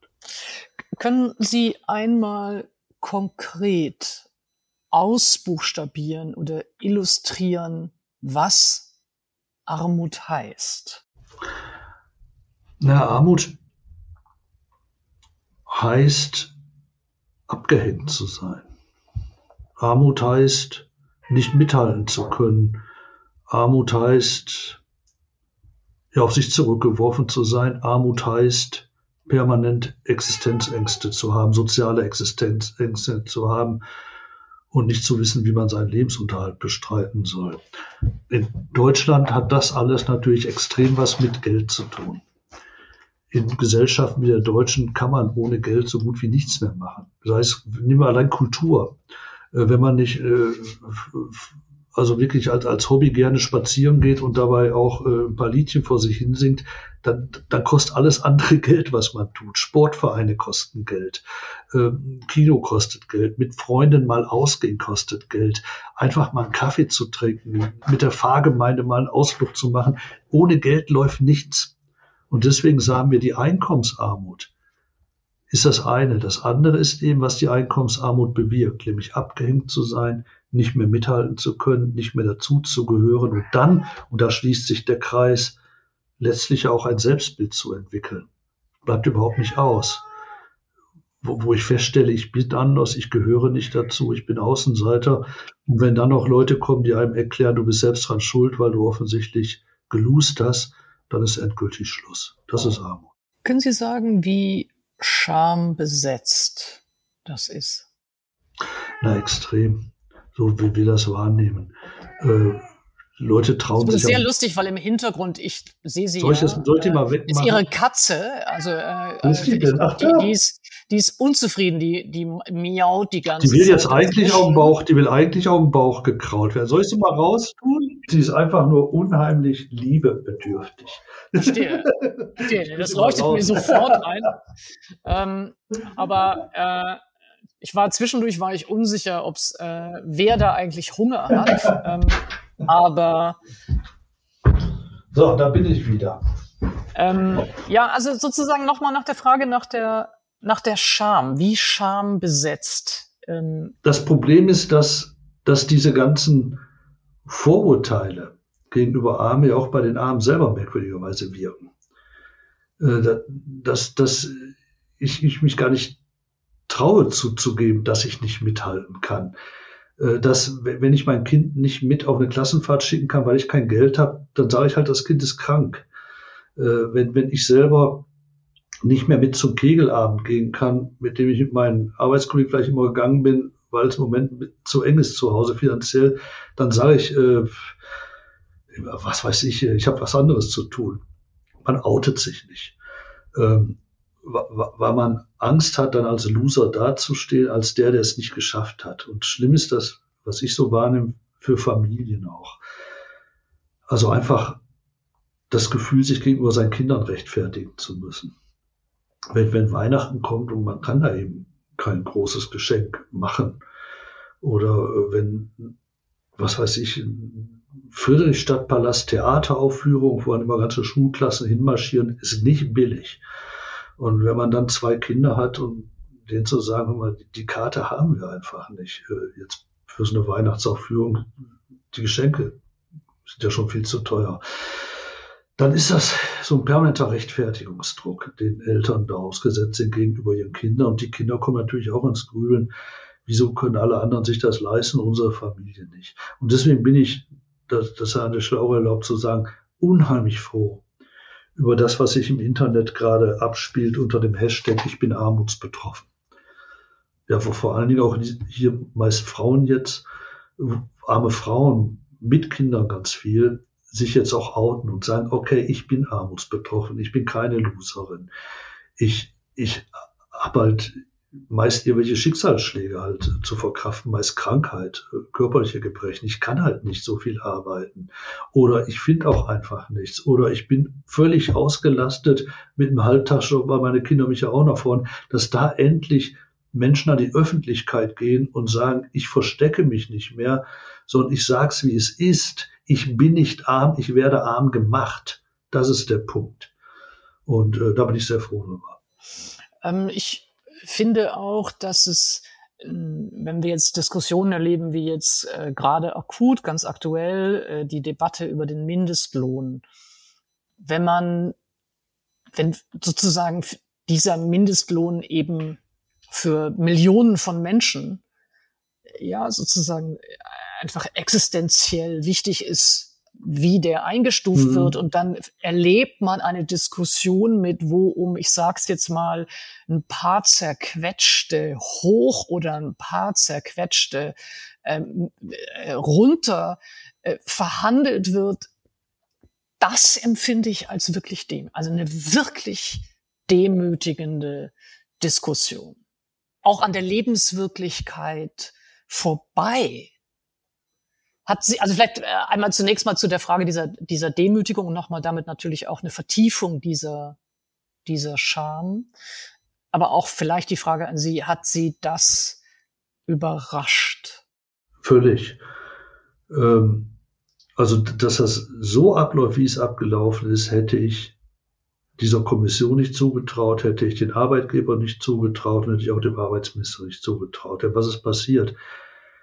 Äh, der Kommission, die einen Vorschlag unterbreiten sollte, hat es keine Einigung gegeben. Und dann sind wir über den Punkt Egoismen und Eigeninteressen. Es gab das Arbeitgeberlager, das möglichst geringen Mindestlohn haben wollte, eine Erhöhung von 3,4 Prozent. Und es gab das Arbeitnehmerlager, die Gewerkschaften, die gesagt haben, das reicht vorne und hinten nicht. Wir brauchen nicht 12,41 Euro, äh, 12 Euro, wir brauchen 13,50 Euro mindestens man konnte sich nicht mehr einig werden. Man muss sich vorstellen, wir sind in einer der schwersten Krisen seit langem. Viele wissen nicht mehr, wie sie über Monat kommen sollen. Der Lohn reicht nicht. Und diese Gesellschaft, sich abbildend in den Tarifparteien, die da sitzen, kann sich nicht mehr darauf verständigen, Menschen das zukommen zu lassen, was sie für ihre Arbeit wohlgemerkt, was sie für ihre Arbeit verdient haben und was sie brauchen. Ja, vor allem in Zeiten der Inflation, ja, in eben. Zeiten der erhöhten Lebenshaltungskosten. Ja, und, und dann, dann, dann wird eine Mehrheitsentscheidung getroffen. Die Arbeitgeber setzen sich eiskalt durch mit Hilfe der Stimme der Vorsitzenden dieser Kommission. Und dann der Oberhammer. Die Bundesregierung setzt das eins zu eins um. Macht kein neues Gesetz zum Mindestlohn und sagt, so geht das einfach nicht, sondern setzt das einfach um. Das ist für mich wirklich unter dem Aspekt der Solidarität eine echte Bankrotterklärung, was da gelaufen ist. Das hat mich ungeheuer ungeheuer aufgeregt. Und es hat ja auch was mit Wertschätzung zu tun, letztlich für Arbeit. Wenn ich Menschen wirklich arbeiten lasse, wohl wissend, dass sie mit ihrem Geld kaum über die Armutsgrenze kommen, wenn sie Kinder im Haushalt haben, wohl wissend, dass sie von diesem Geld später einmal keine Rente haben werden, die sie vor dem Sozialamt schützt, dann ist das eine Geringschätzung, wie man sie brutaler gar nicht zum Ausdruck bringen kann. Ich würde ganz gerne das nächste konkrete, zurzeit diskutierte äh, Thema der Kindergrundsicherung ansprechen wollen. Ähm, wir wissen über 20 Prozent, ich glaube rund knapp drei, 2,8 Millionen Kinder und Jugendliche in Deutschland leben in relativer Einkommensarmut. Ähm, wie hoch sollte Ihrer Ansicht nach die Grundsicherung ausfallen? Und vielleicht sagen wir noch dazu, vielleicht also nicht nur der Grundbetrag, sondern vielleicht auch, wie hoch die maximale, der maximale Zusatzbeitrag für Bedürftige. Wir haben im Moment in den Hartz-IV-Regelsätzen für die Kinder, für die Kleinkinder im Vorschulbereich 318 Euro vorgesehen, für die Schulkinder 348 Euro und für die Jugendlichen bis 18 dann äh, etwas über 400 Euro. Wir als Paritätischer Wohlfahrtsverband haben eigene Berechnungen angestellt. Wir gehen davon aus, dass diese Regelsätze um 44 Prozent etwa angehoben werden müssten, damit man überhaupt halbwegs über den Monat kommen kann. Das ist das, was wir fordern. Salopp formuliert, wir fordern eine Erhöhung der Regelsätze übrigens auch für die Erwachsenen um 50 Prozent. Denn es macht ja keinen Sinn, wenn ich ein Kind bedarfsgerecht ausstatte, aber die Eltern Damen lasse. Also es gibt keine armen Kinder, es gibt immer nur arme Familien, das muss man auch mal so sagen. Und deswegen muss ich letztlich immer die gesamte Familie aus der Armut holen. Wir sagen, der Regelsatz für Erwachsene, der jetzt bei 502 Euro liegt, müsste auf 725 Euro angehoben werden und dann bei den Kindern entsprechend gestaffelt wieder runter.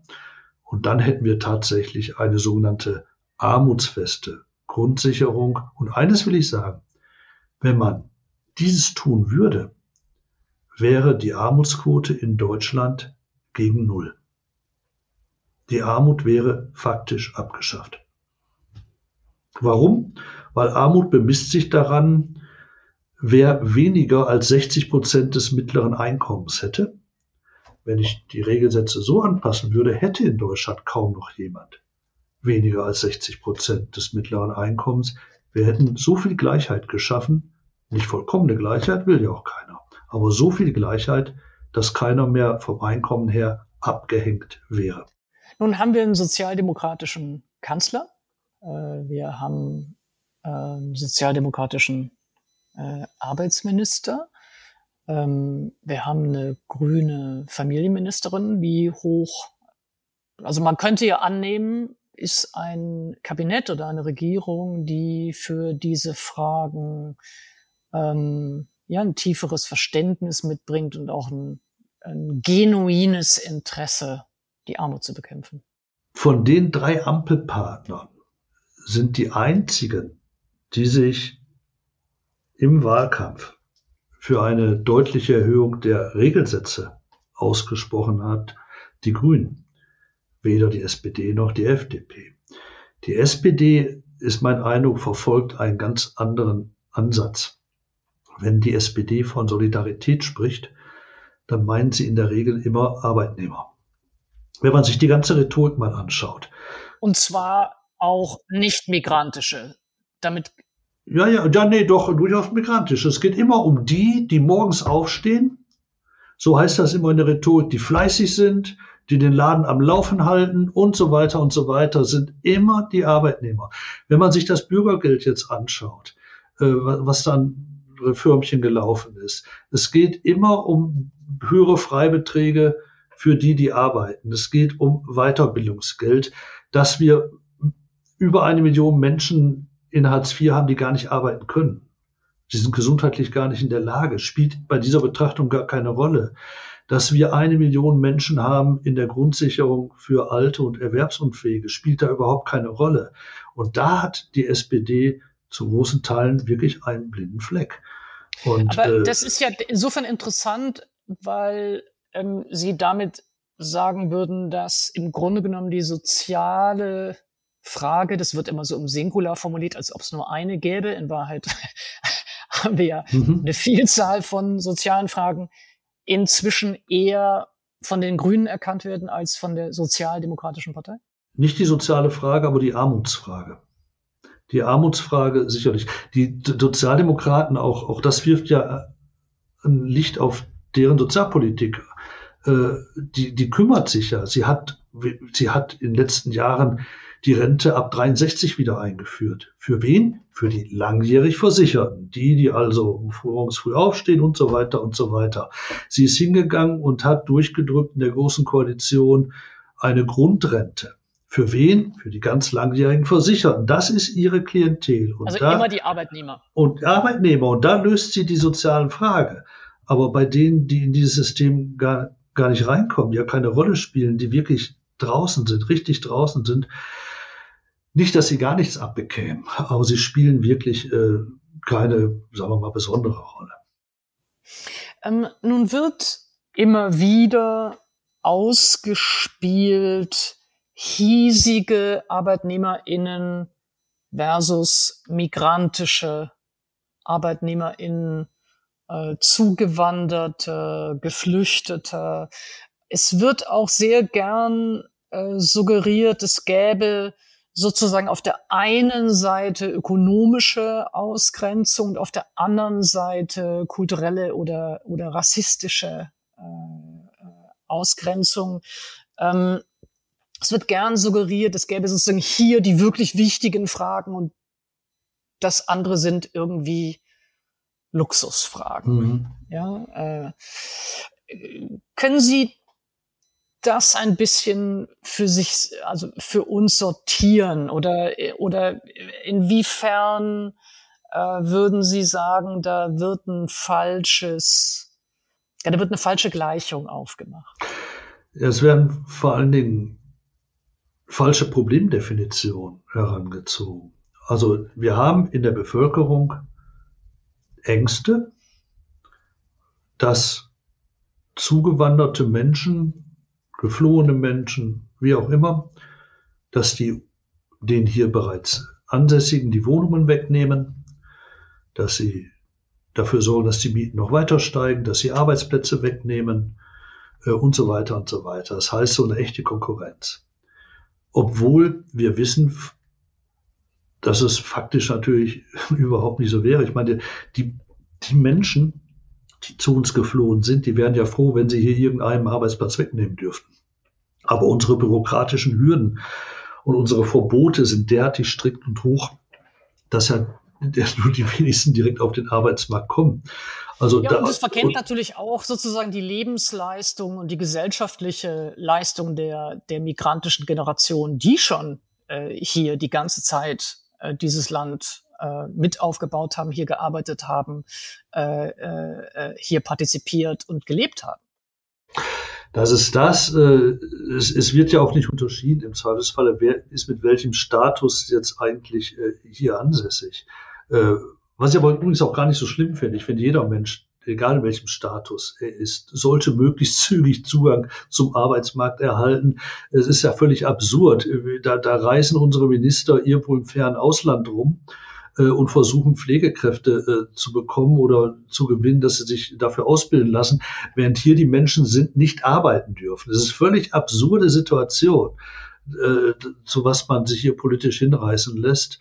In der Bevölkerung kommt es in der Tat so an, jemand, der die äußeren Merkmale zeigt, die möglicherweise für die Zuwanderung sprechen können, dunklere Hautfarbe etc. etc die werden dann gleich mit Vorurteilen übersehen, eben als diejenigen, die jetzt in Konkurrenz zu denen stehen, die halt ja immer schon hier ansässig sind und dem man das auch im Zweifelsfalle ansehen kann. Das ist ein, ein, ein riesiges Problem. Und das führt natürlich auch dazu, dass dann, äh, sagen wir mal, eine Partei wie die FDP da leicht leichtes Spiel hat im Zweifelsfall, indem sie genau solche falschen Problemdefinitionen befeuert Vorurteile schüren, die Menschen da mitnehmen kann. Wenn man dem Spuk ein Ende machen will, dann hilft wahrscheinlich nur eines. Neben der Aufklärung, wie es tatsächlich aussieht, ist es wichtig, dass wir den Menschen soziale Sicherheit geben.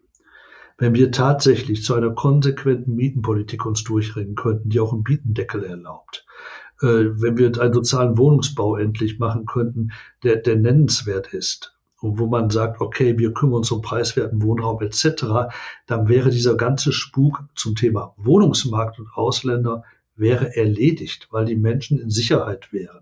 Wenn wir tatsächlich eine Politik hätten, wo keiner Angst haben muss, dass er finanziell nicht mehr das Ende des Monats erreicht, dann wäre auch der Spuk mit Arbeitsmarkt etc. und Vorurteilen relativ zügig erledigt. Ich denke, das ist das, worauf es jetzt ankäme. Die beste Politik gegen rechtsradikale Umtriebe ist eine gute Sozialpolitik.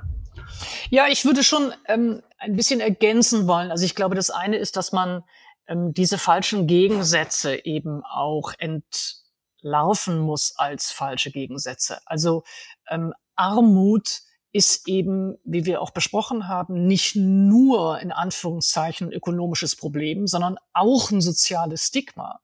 Und Rassismus ist nicht nur in Anführungszeichen fehlende Anerkennung oder, oder, oder Missachtung oder Diskriminierung, sondern ist auch ein ökonomisches Problem.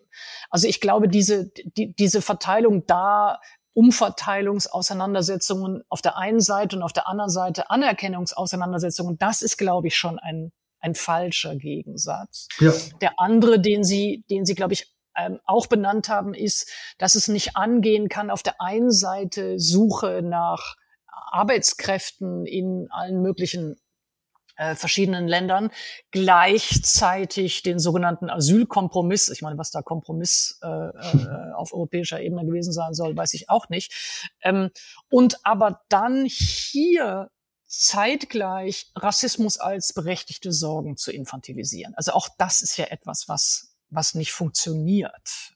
Ja. Ähm, ich würde gerne nachfragen wollen in diesem Kontext, in Bezug auf diese Fragen, wie Sie Sarah Wagenknecht äh, und deren, ich würde jetzt mal sagen, linken, wie links das dann ist, können Sie mir einsortieren, aber auf jeden Fall äh, ja eine bestimmte Form von neovölkischem Nationalismus beschreiben würden? Oder vielleicht benennen Sie es, würden Sie es anders beschreiben? Nein, ich würde, ich würde durchaus auf diesen Begriff bringen, wobei ich eben bei dem, was Sarah Wagenknecht als Programm so formuliert, für mich sich die Frage stellt, wie weit das dann noch links ist. Ich kann ja links nicht völlig ahistorisch definieren. Ich kann ja nicht, also es macht ja keinen Sinn, heute eine linke Politik zu definieren, die sich aus Erfahrungen äh, der, der, der 20er Jahre äh, und der Arbeiterbewegung zu dieser Zeit äh, speist. Das ist ja wirklich äh, völlig ahistorisches Herangehen. Wir haben, wenn, wenn ich sage, eine linke Politik ist eine Politik, die die Menschenwürde in den Mittelpunkt stellt. Und eine linke Politik ist eine Politik, die sagt, dass Ungleichheit immer freiwillig gewählt sein muss und nicht zugeteilt sein darf dann habe ich doch heute weit mehr Problemlagen und Facetten zu berücksichtigen als das, was Sarah Wagenknecht propagiert. Dann heißt das auch, wie gehe ich mit ausgesprochenen Minderheiten um, die in dieser Gesellschaft leiden, weil sie diskriminiert und diskreditiert werden. Seien es äh, Menschen, ja, die, die schwul sind, seien es Menschen, die Ausländer sind, äh, äh, seines äh, äh, Menschen, die halt Lebensstile pflegen, die die anderen nicht so pflegen, weil sie anders sind, einfach anders sind. Und alle diese haben doch ein Recht, hier in dieser Gesellschaft gut und angenommen zu leben. Und ich glaube, das ist heute, weil diese Gesellschaft sich so verändert hat gegenüber den letzten 100 Jahren, das ist heute linke Politik. Wirklich alle mitzunehmen, keinen zurückzulassen und jedem zu sagen, du hast ein Recht darauf, hier gut und in Sicherheit zu leben. Und äh, wenn ich das, das würde ich für mich so definieren, als heute als linke Politik. Und dann, da ist natürlich das, was äh, Sarah Wagner propagiert, Back to the Roots, ist dann schon ein bisschen aus der Zeit gefallen. Ähm, wenn ich so zum, zum Abschluss unseres Gespräches ähm, noch eine Frage nach Gemeinnützigkeit oder der Rolle des Staates stellen ja. darf. Sie haben ja eine Kampagne, mhm. ähm, Vorfahrt für Gemeinnützigkeit. Und das ist natürlich auch eine, auch eine Kritik an rein privaten Organisationsformen sozusagen.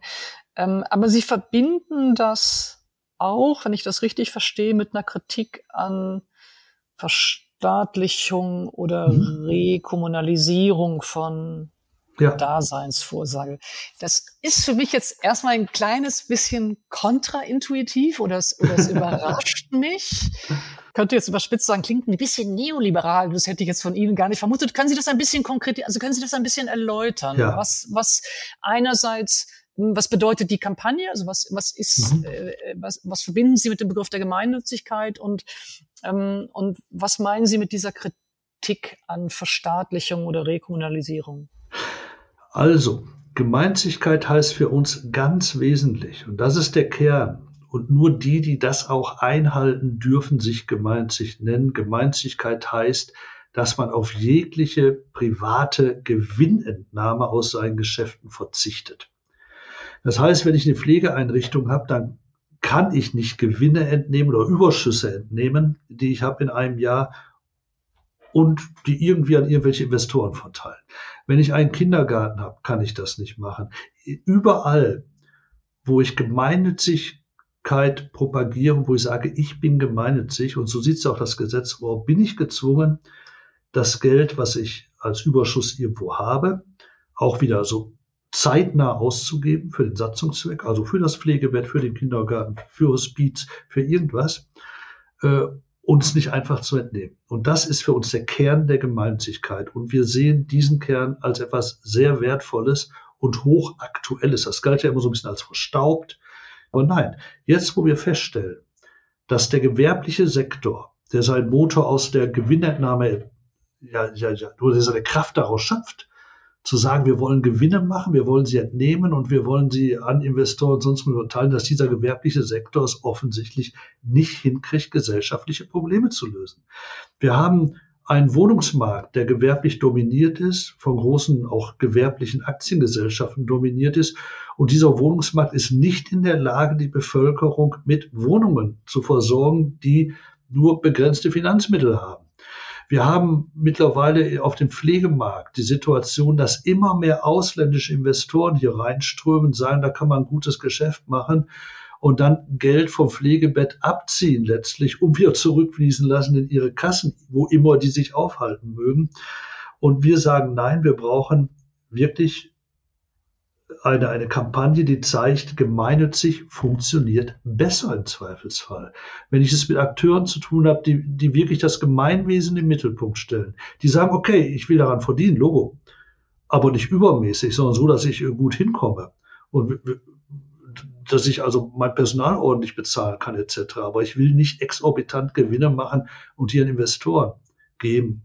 Wenn man also mit Organisationen Menschen hat, die auf Investoren dann auch verzichten im Zweifelsfalle, äh, dann haben wir, glaube ich, einen Riesenschritt nach vorne gemacht. Das ist auch der Grund, warum wir jetzt so vehement eintreten für eine Wohnungsgemeinnützigkeit.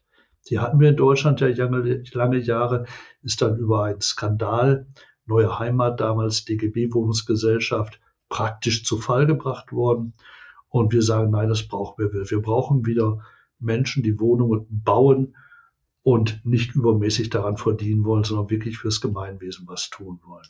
Warum wir uns gleichzeitig gegen Kommunalisierung aussprechen, das ist klar, das hängt damit zusammen, die Parität steht wie kaum ein zweiter Verband für eine lebendige Bürgergesellschaft. Wir sind der Ansicht, dass wenn man die Bürgerinnen und Bürger nur machen lässt, dass die häufig besser wissen, was ihnen gut tut, äh, als irgendeine Verwaltung.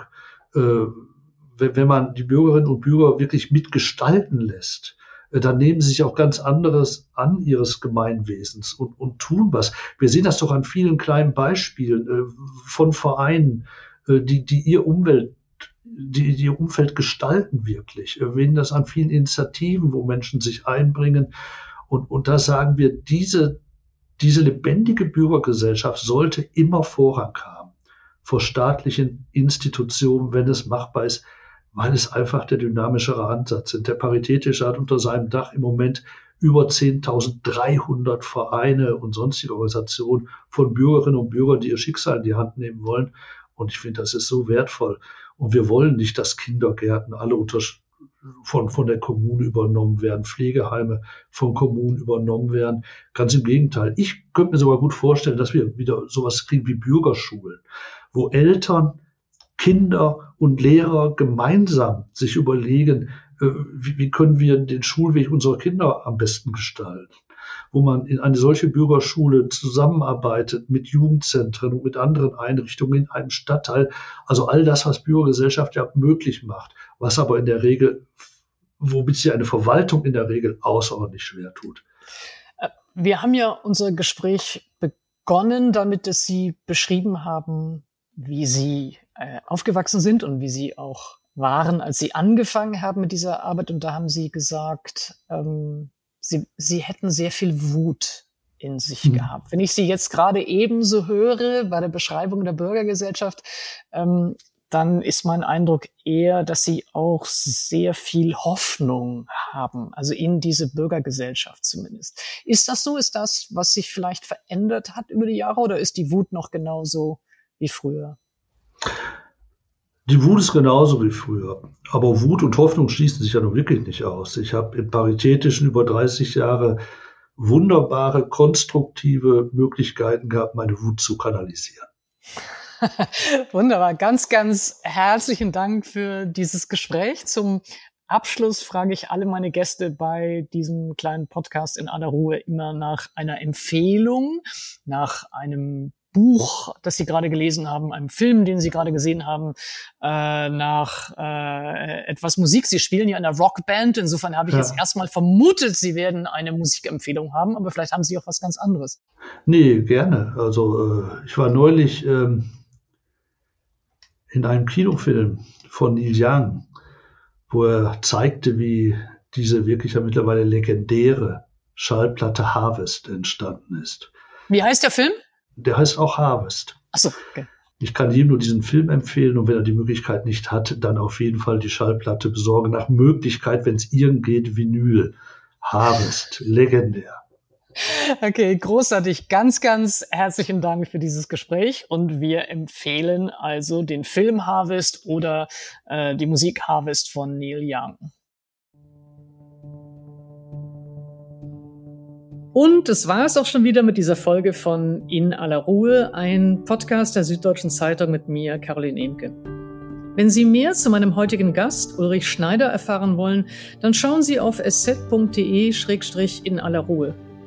Dort finden Sie auch noch weitere Informationen zu seiner Empfehlung und Sie finden da alle Folgen dieses Podcasts. Wenn Ihnen das Gespräch gefallen hat oder wenn Sie Kritik haben, dann schreiben Sie uns. Wir freuen uns immer über eine Nachricht an podcast.sz.de.